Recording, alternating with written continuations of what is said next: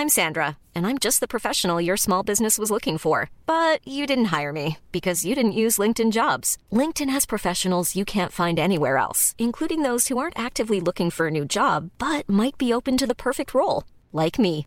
In a given month, over 70% of LinkedIn users don't visit other leading job sites. So if you're not looking on LinkedIn, you'll miss out on great candidates like Sandra. Start hiring professionals like a professional. Post your free job on linkedin.com/people today. Heraldo Radio, con la H que sí suena y ahora también se escucha.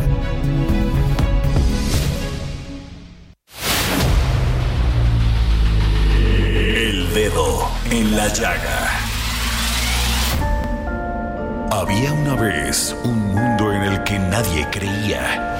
Un país de historias inexplicables. Una nación con personajes asombrosos. Santo Tomás tenía razón. Hay que ver para creer.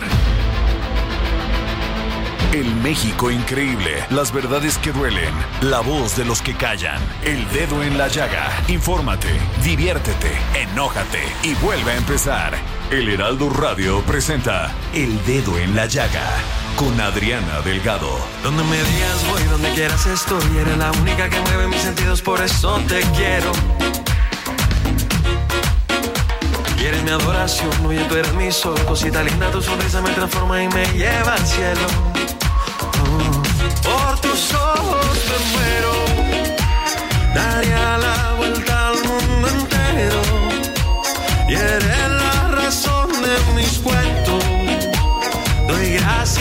Cielo por poder quererte como yo te quiero. Sueño, tú eres mi sueño, que nadie me levante. Y entre tus sueños yo quiero enamorarte. No soy tu dueño, solo quiero abrazarte. ¡Ay! Tú eres mi sueño. Bueno, no dice tú, pero yo lo puse, ¿verdad? Eres mi sueño en la gran voz de Fonseca. Hijo, ya me puse de buen humor. ¿Ya? Ya Se- me se te notó con ese bailecito. Es que yo soy jarocha. La neta soy veracruzana y yo escucho este tipo de ritmos y me pongo a bailar. Yo creo que en gran parte los veracruzanos siempre tenemos buen humor. bueno, no siempre, pero sí tenemos esa, ay, somos guapachosos, nos movemos, tenemos, comemos rico, tenemos el mar, tenemos el sol. Lo único que no nos gusta es tener a Cuitláhuac García. Pero bueno, eso se No se puede, mejorar, la no vida. se puede tener toda la vida. Pero bueno, así iniciamos este dedo en la llaga de este miércoles 20 de septiembre del 2023. Y quiero decirles algo a todos aquellos que me escuchan, eh, jóvenes, señoras que me hacen el favor en su casa, muchas que trabajan, que van en el transporte, los señores también que me opinan mucho en mis redes sociales. Gracias a ustedes. Este programa me, fíjense que hace una, un- dos horas, hace como dos horas me dio mucho gusto porque me, me habló mi jefe Adrián Laris, nuestro jefe del Heraldo Radio, y me dijo que este programa iba muy bien y que íbamos subiendo muy bien y que le vamos a echar muchas ganas porque este es un gran equipo y es un equipo triunfador. Pero nada de esto sería posible si usted no nos da la oportunidad todos los días de compartir la información, de compartir el debate, de compartir las entrevistas con este gran equipo profesionales del periodismo, también de la locución, también de todo lo que es mi querido Iván. Acá está nuestro, nuestro operador, el ingeniero, también gracias por, porque pues ahí vamos y hay que echarle muchas ganas. Y gracias Claudia por ser parte de este equipo. Muchas gracias a ti. Y bueno, ahora nos vamos a ver, pero aplaudan, aplaudan muy bien todos. Y bueno, ahora nos vamos a nuestro primer resumen informativo con el gran Héctor Vieira. El presidente Andrés Manuel López Obrador acusó que los ministros de la Suprema Corte de Justicia de la Nación protegen al fiscal de Morelos Uriel Carmona, quien recientemente fue detenido por el caso del feminicidio de Ariadna Fernanda. Aseguró que hay mucha corrupción dentro del Poder Judicial. López Obrador refrendó el compromiso de su gobierno para resolver la desaparición de los 43 normalistas de Ayotzinapa y sostuvo que el ejército ha entregado toda la información correspondiente al caso a los padres de los jóvenes. Es por ello que la reunión de este día solo será para informar sobre los avances. El jefe del Ejecutivo aseguró que la extradición express de Ovidio Guzmán fue totalmente legal y descartó que la premura del procedimiento ponga en riesgo el proceso judicial que se lleva a cabo en Estados Unidos en contra del ratón. En otros temas, el presidente López Obrador aseguró que los trenes de Ferromex siguen operando. Esto a pesar de que este martes por la tarde, la empresa anunció que 60 de sus unidades permanecerán detenidas para evitar que los migrantes sufrieran accidentes. El mandatario rechazó tajantemente la iniciativa de Morena de que los expresidentes de la República puedan ser senadores por un periodo de seis años, sin necesidad de ser electos en las urnas. Dijo que le queda un año y diez días para entregar la banda presidencial y después de ello se jubilará. Con un retraso de 12 años, el Senado aprobó por unanimidad la Ley General de la Alimentación Adecuada y Sostenible. Se trata de la legislación reglamentaria a la reforma constitucional de 2011 que garantizó ese derecho y busca asegurar la producción, abasto, distribución justa y equitativa, así como el consumo de alimentos nutritivos suficientes, de calidad, inocuos y culturalmente adecuados. El Partido Acción Nacional criticó que después de dos años de reducción de recursos, tras el desfalco de casi 15 mil millones de pesos descubierto por la Auditoría Superior de la Federación, el proyecto de presupuesto de ingresos de la Federación propone que la empresa pública Seguridad Alimentaria de México, Segalmex, ejerza el próximo año 21.377 millones de pesos, cuyo monto es equiparable a lo que recibió en 2020 cuando se detectó dicho desvío. El Consejo General del Instituto Nacional Electoral aprobará este miércoles los lineamientos para la elección consecutiva de senadores y diputados. Con base en la Constitución y la ley electoral, se confirma que los legisladores pueden contender de nueva cuenta por el mismo partido, salvo que hayan renunciado a aquel antes de la mitad de su mandato. El Instituto Nacional Electoral también perfila la aprobación de lineamientos que incluyen exclusivamente medidas preventivas para la no injerencia de funcionarios públicos y servidores de la nación en el proceso electoral 2023-2024. Por tanto, no pueden participar como representantes partidistas en las casillas, tampoco como observadores electorales ni en los procesos de reclutamiento o capacitación de o para ser funcionarios de casilla. Incluso no podrían hacerlo si se encontraran en la fila y se necesite de ciudadanos de emergencia para recibir y contar votos. La empresa ferroviaria Ferromex anunció este martes la suspensión de las operaciones de sus trenes de carga ante la masiva aglomeración de migrantes que están utilizando de forma irregular ese transporte para movilizarse hacia la frontera norte en su camino hacia Estados Unidos. Y regresamos aquí al dedo en la llaga, son las 3 de la tarde con 7 minutos. Yo soy Adriana Delgado, acompañada en este miércoles de Mente Mujer por Claudia Juárez. Un gusto estar aquí en esta mesa de Mente Mujer. Bueno, pues ay, me da muchísimo gusto porque en la línea tengo a Román Meyer, secretario de Desarrollo Agrario, Territorial y Urbano del Gobierno Federal. Y si alguna secretaría, si una de las secretarias que ha tenido, pues avances y éxitos en este, pues en los cinco años que va del gobierno del presidente Andrés Manuel López Obrador, sin duda es la Secretaría de Desarrollo Agrario, Territorial y Urbano. ¿Cómo está, secretario?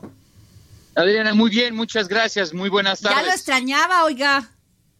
Sí, ya hace tiempo que no nos comunicamos. Pues es que usted anda muy ocupando, ocupado construyendo por toda, por todo el país y la verdad He tenido la oportunidad de estar en varios estados y he visto con mis propios ojos esta emoción de ver espacios públicos que se han transformado, que les ha dado dignidad a muchísimos de a muchísimas personas de esas ciudades que los habitan. Pues en eso estamos, Adrián. Estamos ya a prácticamente un año del cierre administrativo. Estamos eh, impulsando tanto esta política de equipamiento, espacios públicos, la actualización de varios programas de desarrollo urbano municipales, que la importancia es que son estos instrumentos que dictaminan los usos de suelo y los permisos de construcción, y también la política nacional de vivienda, esa coordinación entre nosotros, Infonavit, Fobiste, Sociedad Hipotecaria Federal. Entonces traemos buenos números, buenos resultados pero estamos ya en la recta final del cierre de esta administración. Secretario, ¿cuál, ¿Cuál es el gran, gran logro que ha tenido? ¿Cuál sería, eh, entiendo todo este tema de infraestructura, pero cuál ha sido uno de sus ah, diseños que ha logrado pues su orgullo en, este, en estos espacios públicos? A ver, yo creo que em, uno de los grandes logros es darle una vocación a una Secretaría de Estado. fue una Secretaría, o es la Secretaría de Estado más pequeñas en personal. Eh, de toda la estructura. Incluso hubo mucho recorte de, presupuesto a su secretaría hace años. También eh, hubo recorte, pero también hubo recorte porque ya estamos en el momento de cierre.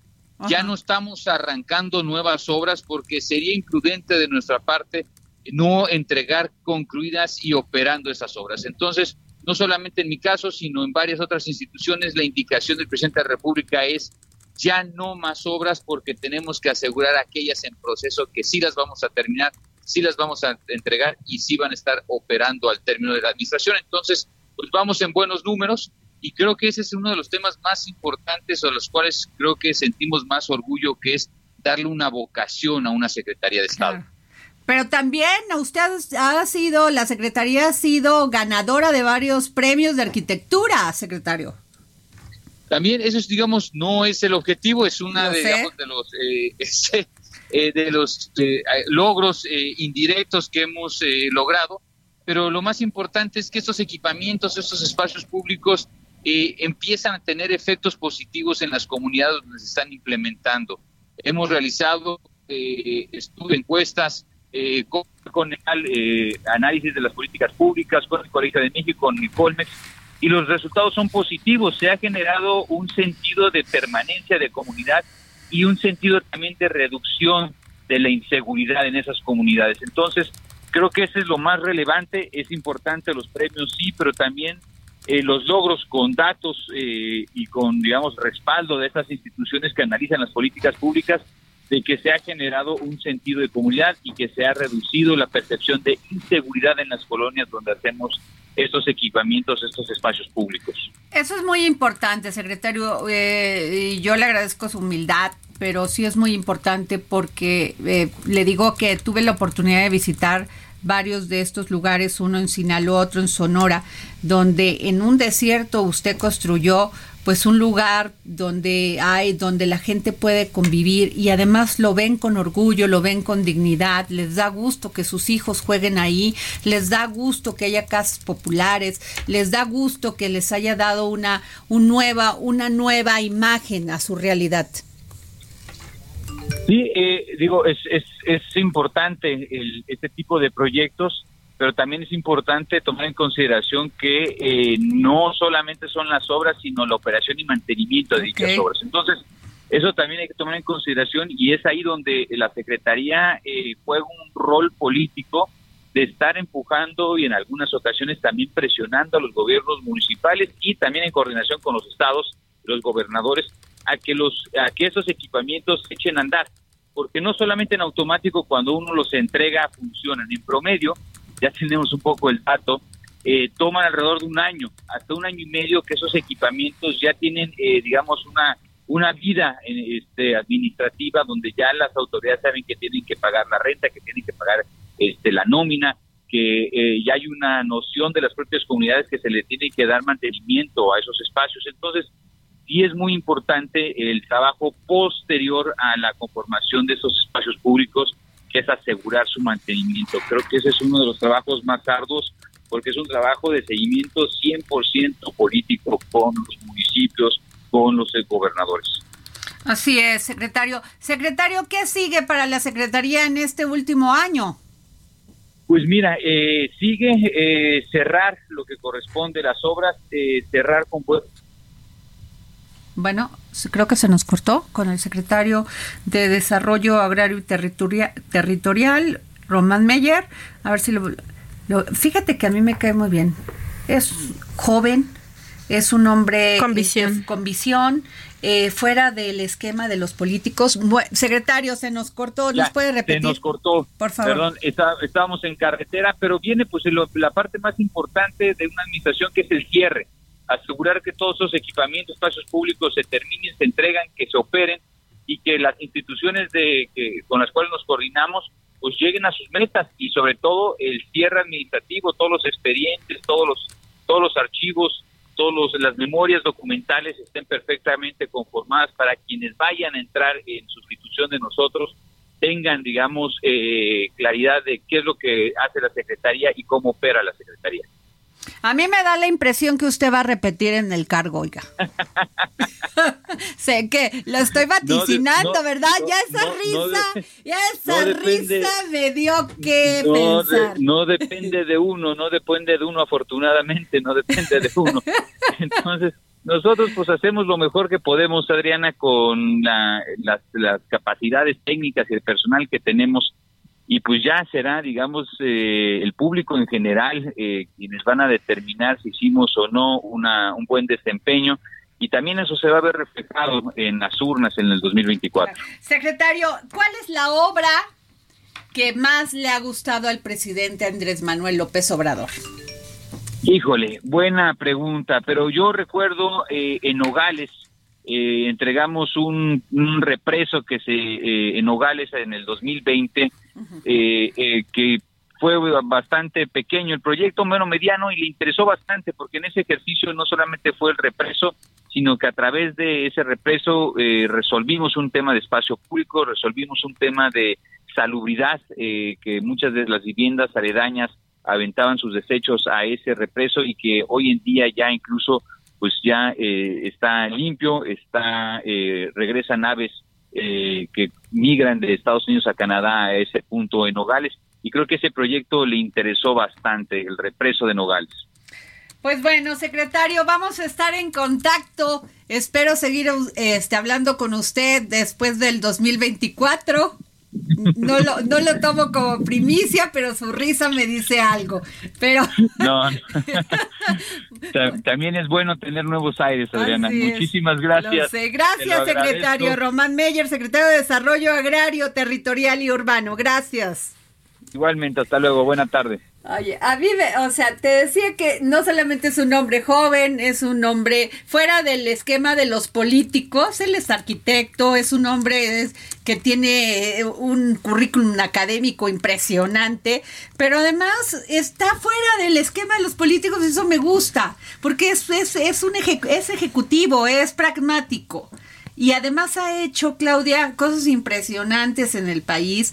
Y lo que yo te decía, estuve, tuve la oportunidad de, varias, de ver varias obras y les cambia esa realidad, fíjate, nomás cambiando un mercado, cambiando un espacio público, te da dignidad, lo cuidas ves bonito, ¿por qué no tenemos que ver bonito? ¿Por qué tenemos que ver obras todas feas o estos el, este, elefantes horribles, este, hechos que además son esquemas de corrupción terribles? Y no, aquí pues se ve que se ha aplicado el dinero. Y, y pareciera que no, no se le da la importancia que requiere a la SEDATU, pero el, el secretario lo dijo, hemos, eh, hemos influido o incidido en la percepción de seguridad de las personas porque al tener mejores calles, espacios públicos, uno se siente mejor sencillamente que puedas pasar por una calle y esté iluminada. O sea, es sencillo como eso, pero además todas las obras que ha hecho, yo creo que el presidente está muy contento y no tiene mejor candidato Claudia Sheinbaum que él para seguir con esta con esta este proyecto. Ya no le quiero decir transformación, pero sí estos proyectos. Para dar continuidad a los trabajos. A mí me gusta eso, porque cuando son funcionarios son funcionarios. Aparte no siempre pasa que alguien está haciendo algo bien, termina el sexenio y, llega gente y los quita. Y entonces quieren hacer un cambio de todo. Es ser político de estos que les encantan. Como tantos que conocemos. tantos que conocemos en las grillas y en el dime y en el direte y armando movimientos un día y yendo a otro partido el otro día, al otro día, a funcionarios públicos como Román Meyer. Directo este, utilizando nuestros recursos públicos de, de buena manera, de mejor manera, y la verdad ahí se ven las obras. Así de sencillo. Bueno, eh, tengo ya en la línea a mi querido Ramsés Pech. Ramsés, también te extrañaba, ya tenía mucho tiempo que no hablaba contigo, ¿eh? No, yo también, Adriano, ¿cómo estás? Te mando un saludo. Oye, pues este, a ver, primero dime cómo está el tema de, de esto de que Grupo México comunicó este martes que ha tomado la decisión de suspender la operación de 60 trenes de Ferromex después de, de 4 mil migrantes abordaran los vagones. Pero antes de esto te quería preguntar, Ramsés, del tema del petróleo. A ver. Bueno, no, bueno, se me está cortando. En el tema. Sí, ya te escucho. ¿Ramsés? Oye, es que primero le quiero preguntar del tema del petróleo, que este se prevé caídas y pues a ver cómo nos afecta la economía aquí en México. Y también del proyecto de presupuesto para el 2024, que sí eh, hubo una reducción del de, planteamiento de este presupuesto, pero bueno, eh, las calificadoras ya también habían dicho que no era tan recomendable para eh, la deuda soberana y para la seguridad. Claudia Juárez. Ramsés, buenas tardes. ¿Cómo le va, Claudia Juárez? ¿Cómo está Claudia? Buenos días, tardes. buenas tardes. Pues aquí platicamos un poquito si nos pudiera dar su opinión acerca de lo que considera el proyecto de presupuesto para el próximo año acerca de este apoyo a Pemex que ya las calificadoras han dicho pues que no es tan buena idea, pero que aunque es menos se sigue planteando. Bueno, lo que hay que decir en claro es que lo que está haciendo la Secretaría de Hacienda Crédito Público nada más es pasar del bolsillo del lado izquierdo al bolsillo del lado derecho. ¿Y por qué lo digo esto? porque cuando revisé el presupuesto del próximo año, a Pemex se le está exigiendo que tenga una recaudación de alrededor de 780 mil millones de pesos, entre DUX y todos los impuestos, retenciones de jets y todo lo demás. Pero hay algo muy importante que hay que tener en cuenta. Están jugando con fuego en el presupuesto y espero que los legisladores puedan observar esto que voy a comentar. Están poniendo el precio del barril a 57 dólares, 10 dólares por, eh, por debajo de lo que está hoy en día en el presupuesto de este año y hoy estamos viendo un precio del barril que está por arriba de los 90 dólares. El precio del barril el próximo año no va no va a bajar de los 80 dólares, se va a mantener por arriba de los 80 dólares. ¿Y dónde se ve ese dinerito, Ramsés? Ah, ahí está, ah. ahí está el que estamos hablando de veintitantos pesos.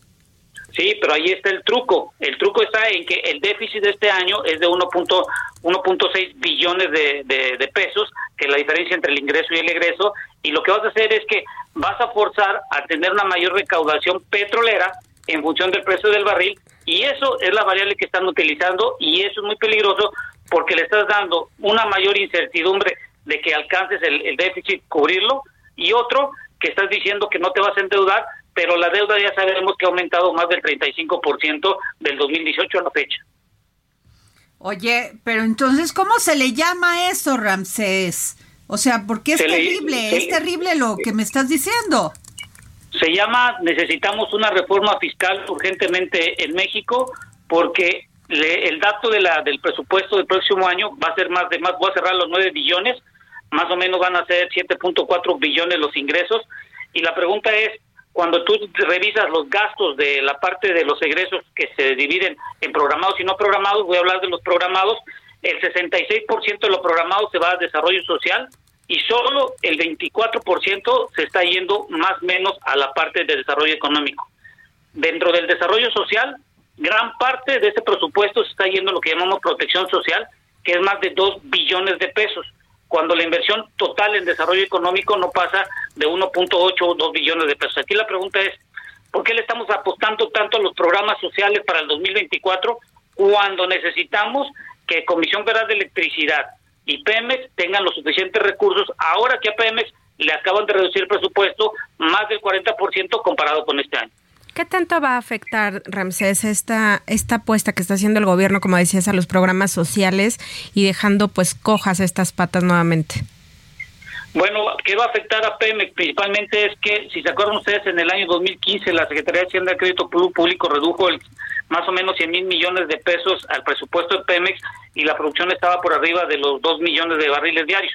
Lo que yo observo es que hay una indicios de que la producción pueda caer al menos que se mantenga la producción, sobre todo en el número de pozos que hay hoy en día, y esto es de referenciado al dinero. Hoy sabemos que hay un tipo de cambio que beneficia a Pemex porque casi el 80% de sus contratos están en dólares y eso le ayuda a tener menos pesos para pagar los dólares, pero la pregunta aquí es, ¿el, día de ayer observamos en varios medios de comunicación los problemas que se está teniendo, sobre todo el pago a proveedores, y esto significa que pagas a proveedores o pagas la operación. Entonces aquí hay un gran dilema. Tienes tres dilemas. Pagas la tasa, pagas el interés que debes de tu deuda, pagas a proveedores o qué haces con los pozos porque te bajaron el presupuesto. Híjole, Ramsés, yo yo te quiero este si te podemos llamar el lunes o martes, Ramsés, para hacerte otras preguntas, ya nos llegó la guillotina y te quiero agradecer Ramsés Pech, experto en el sector energético que nos hayas tomado la llamada para el dedo en la llaga. Gracias, que tenga buen día, cuídense, un abrazo pues Bueno, nos vamos a un corte y regresamos. Sigue a Adriana Delgado en su cuenta de Twitter arroba Adri Delgado Ruiz. Además, te invitamos a enviar tus opiniones y comentarios en texto o por mensaje de audio a través de WhatsApp al 55 2544 3334.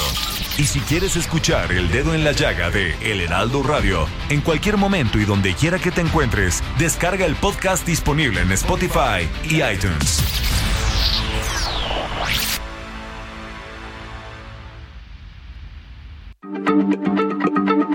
Heraldo Radio, la H se lee, se comparte, se ve y ahora también se escucha. There's never been a faster or easier way to start your weight loss journey than with PlushCare. PlushCare accepts most insurance plans and gives you online access to board-certified physicians who can prescribe FDA-approved weight loss medications like Wigovi and Zepbound for those who qualify. Take charge of your health and speak with a board certified physician about a weight loss plan that's right for you. Get started today at plushcare.com slash weight loss. That's plushcare.com slash weight loss. Plushcare.com slash weight loss.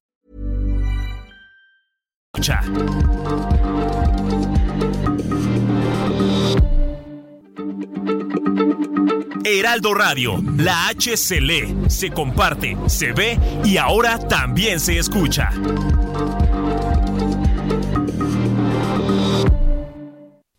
Sigue a Adriana Delgado en su cuenta de Twitter en arroba Adri Delgado Ruiz. Y envíanos tus comentarios vía WhatsApp al 55 25 44 33 34 o 55 25 02 21 04. Adriana Delgado entrevista en exclusiva a Kenneth Smith Ramos, socio de la consultoría Agon. ¿Por qué suscribir un tratado como el TEMEC, el que le siguió al Telecan, si no ibas a cumplir las reglas? Mira, es, complejo. repito un poco el, mensaje al principio y, no es en defensa de, este gobierno o del Estados Unidos o el de Canadá. En un tratado de tal envergadura, con tal magnitud del comercio, es inevitable que haya disputas. Eso es un hecho. Va a haber diferencias. Simplemente el hecho de que Estados Unidos, y ese es el otro caso que quería mencionar, el caso automotriz, que México ganó, se negoció de manera muy intensa todo lo que tuvo que ver con reglas de origen del sector automotriz, porque la administración Trump quería a toda costa eliminar el déficit comercial con México. Y está muy concentrado en el sector automotriz. Que también era político. Era por los grandes sindicatos automotrices. Y los sindicatos quieren cerrarle acceso a pues, todo este mercado que los productos mexicanos están ganando en Estados Unidos. Y quería llevarse la industria de automóviles a, otra vez a Detroit. De regreso a, eh, a Estados Unidos en general. Ahora, ¿qué es lo que sucedió? Negociamos un acuerdo balanceado. Y por balanceado me refiero a que al final de cuentas sí se hacen más estrictas las reglas de origen. Hay nuevos mecanismos de verificación de origen, eh, requisitos en materia de cuánto acero debe ser de la región y el aluminio, valor de contenido laboral, es decir, un salario que se tiene que pagar para cierto porcentaje del valor del vehículo y así cumplir con la preferencia arancelaria. Es decir, es un andamiaje complejo, pero que no te genera reglas demasiado costosas, es decir, no es demasiado oneroso como para que, las empresas que operan en México o en Norteamérica digan, ya no vale la pena de armar coches en este continente, vámonos a otro lugar. Quedó balanceado, quedó bien. Jueves 10.30 de la noche. El dedo en la llaga, Heraldo Televisión.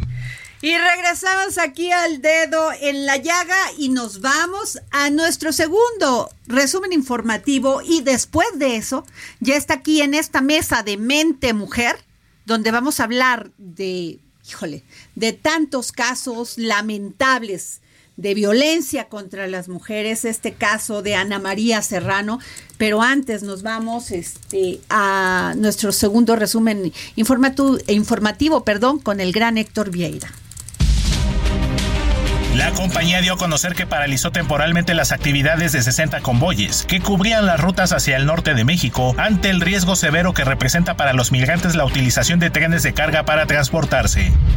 A unas semanas de que termine la temporada de lluvias, el déficit de precipitaciones es del 28.1% y al mismo tiempo las 210 grandes presas están al 47% de su capacidad, lo que representa un 29% menos que el promedio histórico, así lo informó la Comisión Nacional del Agua. La Fiscalía General de la República imputó y obtuvo vinculación a proceso por el delito de tortura en contra del fiscal general de justicia del estado de Morelos, Uriel Carmona Gándara, por lo que permanecerá preso en el Centro Federal de Readaptación Social número 1, el Altiplano en Almoloya de Juárez, Estado de México. El Mercado Público San Juan, ubicado en la cabecera de Chicomucelo, municipio situado en la Sierra de Chiapas, fue cerrado desde el lunes pasado, debido a que cerca de 20 integrantes de la agrupación El Maíz pretendieron obligar a los locatarios a que participaran en la marcha realizada ese día en frontera con Malapa, informaron pobladores.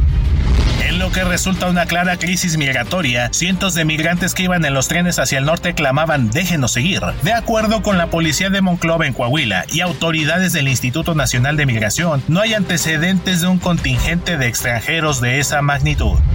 La producción petrolera de México descenderá en los próximos cinco años, tanto por la reducción de inversiones del Estado como por la escasa actividad de privados que se reduce a la dependencia de los campos en desarrollo que se han logrado adjudicar en el país, así lo pronosticó la Agencia Internacional de Energía. En julio, el saldo de la cartera vencida de los créditos que otorga la banca a los hogares por medio de los préstamos de consumo o de las hipotecas creció 19.5% e hiló cuatro meses consecutivos al alza. Así lo demuestran las cifras más recientes del Banco de México. No olviden leer la columna de Adri Delgado Ruiz El Dedo en la Llaga en El Heraldo de México, que esta semana se titula Xochitl y Claudia, de quienes destaca que son mujeres con trayectorias acreditadas en la administración pública y la vida política, así que sus designaciones no fueron producto de cuotas de género, sino de competencias internas en Morena y la alianza opositora. El peso inició la sesión de este miércoles cotizándose alrededor de 17 pesos con 2 centavos por dólar, mostrando una apreciación del 0.32%, equivalente a 5.4 centavos, tocando un máximo de 17 pesos con 9 centavos y un mínimo de 17 pesos con un centavo por unidad. Y regresados aquí al dedo en la llaga son las 3 de la tarde con 35 minutos y tengo en la línea a la doctora Silvia Figueroa, es rectora de la Universidad Michoacana de San Nicolás de Hidalgo. Primera, fíjense, primera mujer hoy que es nuestra mesa de mente mujer en ocupar este cargo. Y pues, eh, doctora, ¿cómo está? Qué gusto saludarla. El gusto es para mí. Qué gusto estar con ustedes. Y además, qué interesante que mujeres de la calidad de usted, con un gran perfil académico, hayan decidido sumarse a las filas de Claudia Chainbaum. Y con todo el corazón. Lo hacemos en plena conciencia y con todo el corazón, desde luego que sí. Y qué importante porque este pues eh, la, la candidata, ya no, todavía no hay registro, pero pues ya candidata le costó su trabajo. Este, está haciendo esta gira nacional, la, esperanza nos une. Y es este, este principio de unir, de generar, este, pues, este, propuestas, doctora. Efectivamente, con una gran sensibilidad la doctora Claudia inicia el recorrido por el país, precisamente aquí en Morelia, en Michoacán, un estado con un gran significado histórico. Permíteme comentar que nosotros, la Universidad Michoacana, desciende directamente del Colegio de San Nicolás Obispo, fundado en 1540, y del cual fue rector el cura Miguel Hidalgo. Pues qué interesante, muy significativo, ¿no, doctora? Y además, qué interesante que también inicie Michoacán y que también pues haga este Fíjese, a mí me a mí me llama mucho la atención cuando un candidato o candidata suma a, a personajes como usted. Pues quiero decirle también que no solamente es mi persona, somos cientos de michoacanos los que estamos a favor de la doctora. Y quiero decirte que somos estos michoacanos que no hemos tenido nunca un registro en ningún partido político. no tenemos actividad política, sino, y aún el día de hoy, sin una filiación política, nosotros simpatizamos con la, con la doctora Claudia Sheinbaum. Muy interesante, doctora. ¿Qué le pediría a usted? ¿Qué cambiaría? ¿Qué sugeriría? le sugeriría a Claudia Sheinbaum para cambiar de Michoacán, de la, del tema de política, economía?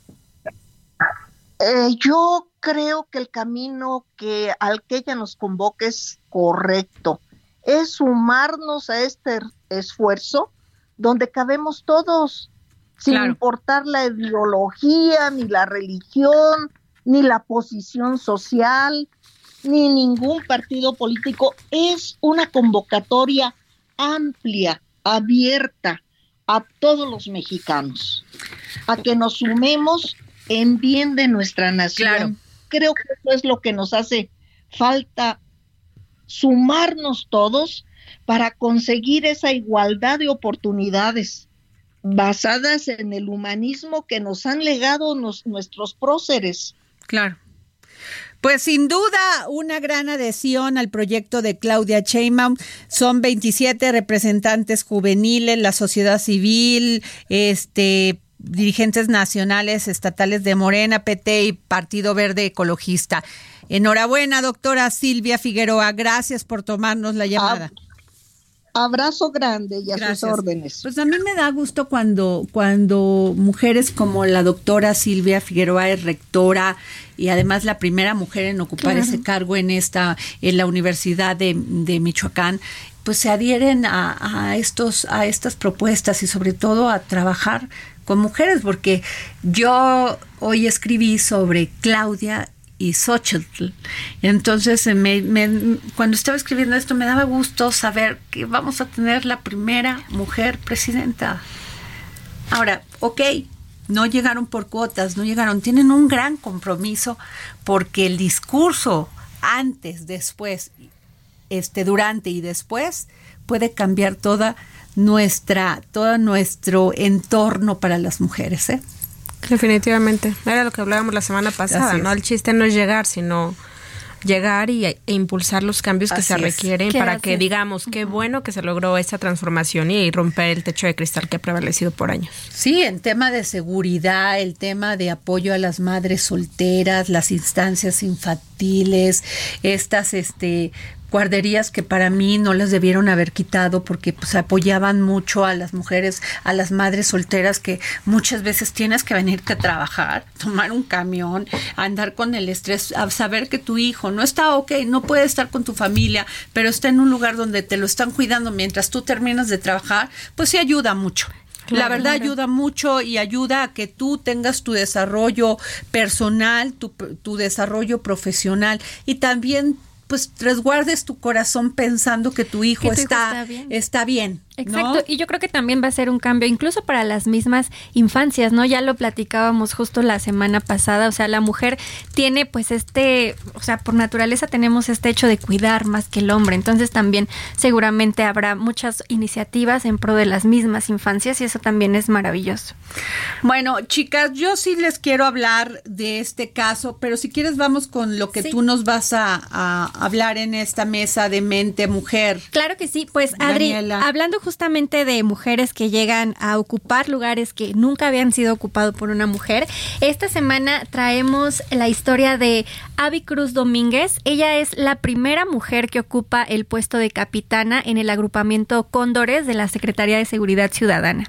Si bien este agrupamiento pues ya tenía una presencia importante de mujeres porque ahorita hay, hay 23 mujeres, las son 23 mujeres las que las que conforman este agrupamiento, justamente el puesto que ocupó Abby era de los que faltaba. Entonces ya con esta llegada de Abby, eh, pues se suma, se suma a, las, a las líneas del agrupamiento Y justamente ella es una chica muy joven, algo muy padre es que es muy joven, tiene 29 años, estudió la carrera, estudió en la Escuela Mexicana de Aviación y justo se especializó en helicópteros. Entonces ella ahorita está en todo este proceso pues de reconocimiento de la, ciudad, ver en dónde puede estar, bueno, estacionarse eh, el helicóptero para hacer estos, este tipo de misiones que tiene, como lo son trasplantes de órganos, eh, ambulancias aéreas, también recorridos para checar pues al final de cuentas también son encargadas de la seguridad de la Ciudad de México, entonces está justo en este entrenamiento, por así decirlo, y la verdad es que su historia es muy muy y la foto es preciosa, me lo me prestas en esta en este este ¿cómo se llama este eh, suplemento, suplemento de mente mujer? Lo tenemos en el Heraldo. A ver, nos toman una foto aquí para el suplemento y para presumirlo porque la foto está preciosa. está muy padre. Y esta este Avi Génesis Cruz Martínez Cruz. me parece fantástico cuando vean las mujeres así jóvenes, echadas para adelante, con un futuro prometedor. La verdad, me encanta. Y también en el suplemento. A ver, a ver, de este Iván, a ver, tú sigue hablando, mi Y también en el suplemento justamente traemos la historia de otras dos eh, chicas. Una es ingeniera aeronáutica, ella es María Natalie, quien bueno, ahorita ella tiene cinco años en el agrupamiento y algo muy padre es que nos tocó justamente entrevistarla, está actualmente en su séptimo mes de embarazo, entonces también nos contó un poco lo que muchas veces hemos también tocado aquí en el dedo en la llaga, ¿no? De cómo las mujeres que tienen este tipo de puestos logran combinar el tema de la maternidad y bueno, ella dice que se ha sentido muy arropada y muy apoyada por todos sus compañeros. Y fíjese que precisamente para esto sirven las infancias, las estancias, infantiles, claro. Precisamente para, para que muchas mujeres puedan desarrollarse profesionalmente. Exacto, porque es, es mucho lo que tú dices, o sea, cuando una mujer está tranquila de que su hijo está bien cuidado y bien atendido, puede abocarse totalmente en su trabajo. Y que eres, o puedes ser madre soltera o no, simplemente tu marido también trabaja y también tiene que, tienes que apoyar a la casa. Esos tiempos, digo, qué padre quien lo pueda hacer, yo felicito y digo qué padre, porque tienes oportunidad de, de, dedicarle más tiempo a tus hijos, estar más pendiente, pero hay veces que no se puede. Vivir con menos estrés. claro. Bueno, también, Clau, pero, pero lo, eh, lo, importante es que tanto el hombre como la mujer puedan desarrollarse y que los hijos no terminen siendo una carga, sino una satisfacción, porque la verdad es así, o sea, a veces con todo cariño dices, híjole, ¿dónde dejo al niño? ¿Dónde voy? ¿Cómo le hago? Y entonces el sufrimiento se, se, se, se, se, se hace frustración. Y eso no puede permitirse. Todo mundo tenemos que ser felices y el Estado nos debe de proporcionar también todos los elementos de infraestructura para poder ser felices. Y si tú como adulto eres feliz o logras ciertos objetivos personales y profesionales, pues lo trasladas al pequeño infante que estás creando para que sea un adulto responsablemente. Eres un ejemplo a seguir para ti al final de cuentas. Así es. Bueno, y con esto también les quiero comentar, Dani, si me permites, este caso terrible de Ana María Serrano Céspedes. ¿Por qué lo traigo? Seguramente ustedes ah, lo han escuchado en los medios de comunicación porque ella es sobrina de un ex ministro de Hacienda muy famoso en, José Luis Restrepo en, Colombia. En Colombia. Pero más que eso, era una joven de 18 años, como muchas de las jóvenes que han muerto por feminicidio, porque un tipo se le ocurre quitarle un buen día a la vida a una mujer. Así de sencillo. Bueno, pues todo esto empezó con estas señales de que el tipo la acosaba, este muchacho de 19 años, Alan, la empezó a acosar, ella terminó con él y él se obsesionó con ella hasta que le provocó la muerte. Y habían que, había querido que se viera como un suicidio de Ana María Serrano Céspedes, no lo logró porque hay demasiada evidencia para demostrar que él es el supuesto asesino. No puedo decir asesino hasta que lo juzgue la, el, poder judicial, pero, pero este, las autoridades judiciales. Pero es terrible lo que pasa porque yo creo que, fíjense, y también le voy a comentar, Claudia, si me ayudas con esto que dice la mamá. La mamá sale con un video y defiende a costa de todo a Alan. Claro, entiendo, es su mamá. La dice, dice, es una persona honorable es un buen hijo, es un, es un niño con magníficas calificaciones. Sí, pero eso no le quita que el chico esté en este momento investigado por haber cometido un feminicidio. Evidentemente todavía faltan muchas pruebas y dictámenes, pero bueno, hay muchas evidencias. Todo apunta a, esto. que él fue responsable, pero fíjate que me llama mucho la atención que repares en el asunto de la mamá. No, porque todo mundo, evidentemente, siempre hablamos, cuando hay feminicidios, hablamos de la víctima, de las familias, de las víctimas.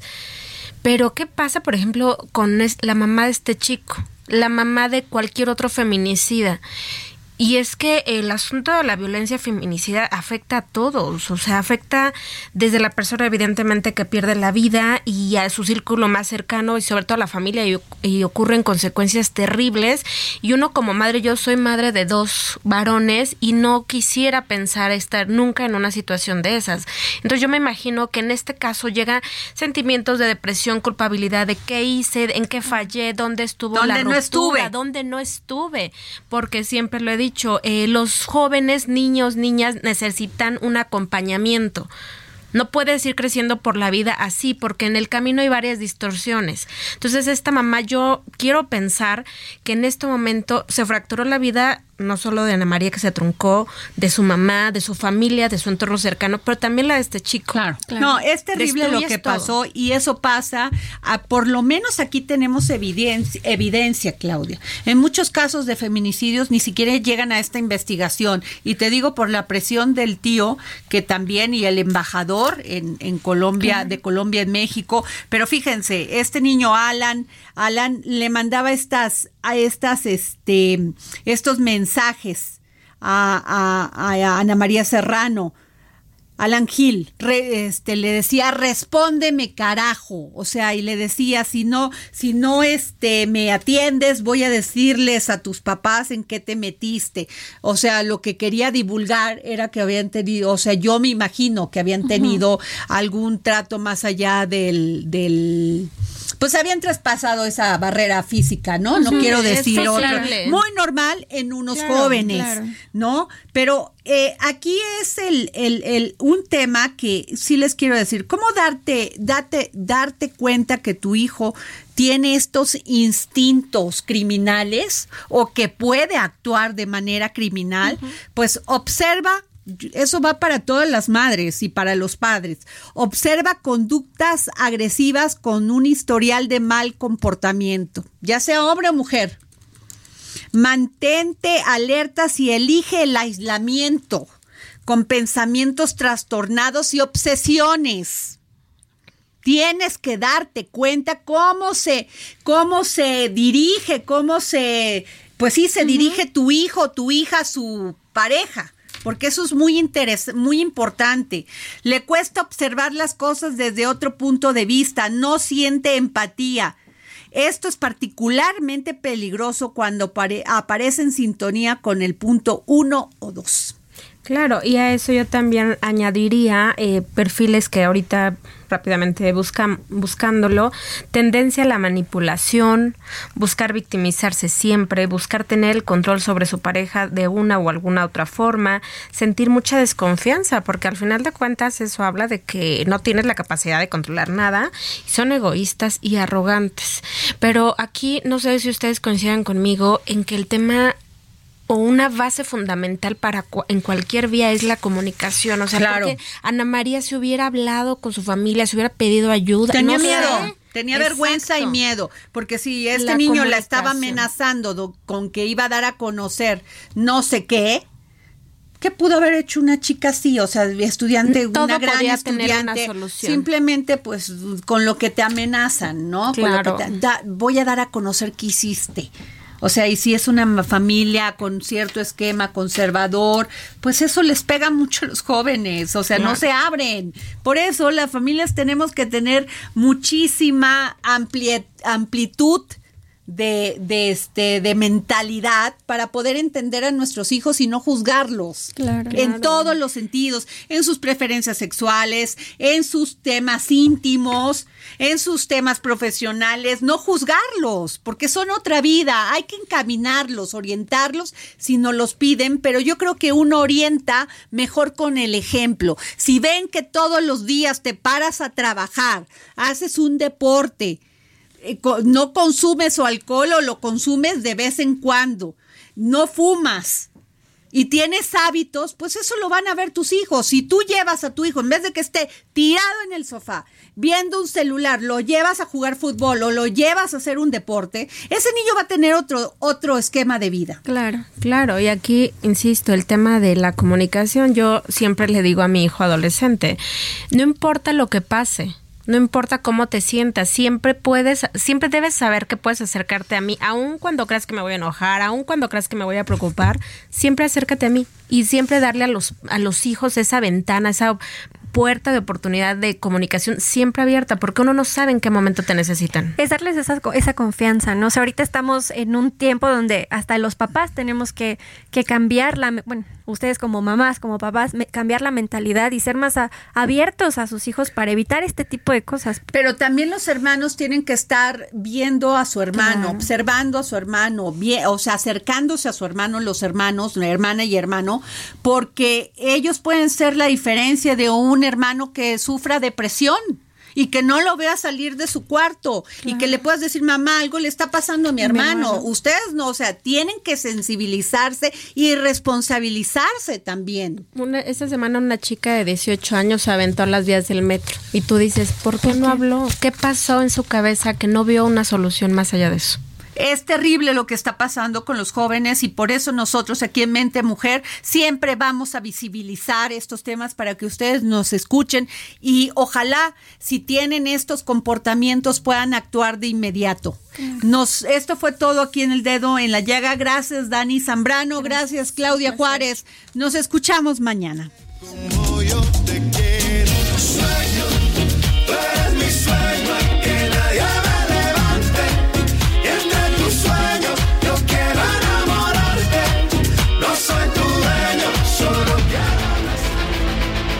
El Heraldo Radio presentó El Dedo en la Llaga con Adriana Delgado.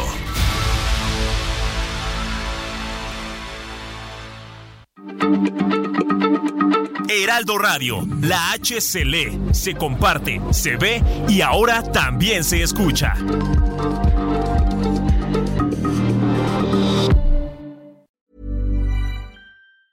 Planning for your next trip? Elevate your travel style with Quince. Quince has all the jet setting essentials you'll want for your next getaway, like European linen, premium luggage options, buttery soft Italian leather bags, and so much more. And is all priced at 50 to 80% less than similar brands. Plus, Quince only works with factories that use safe and ethical manufacturing practices.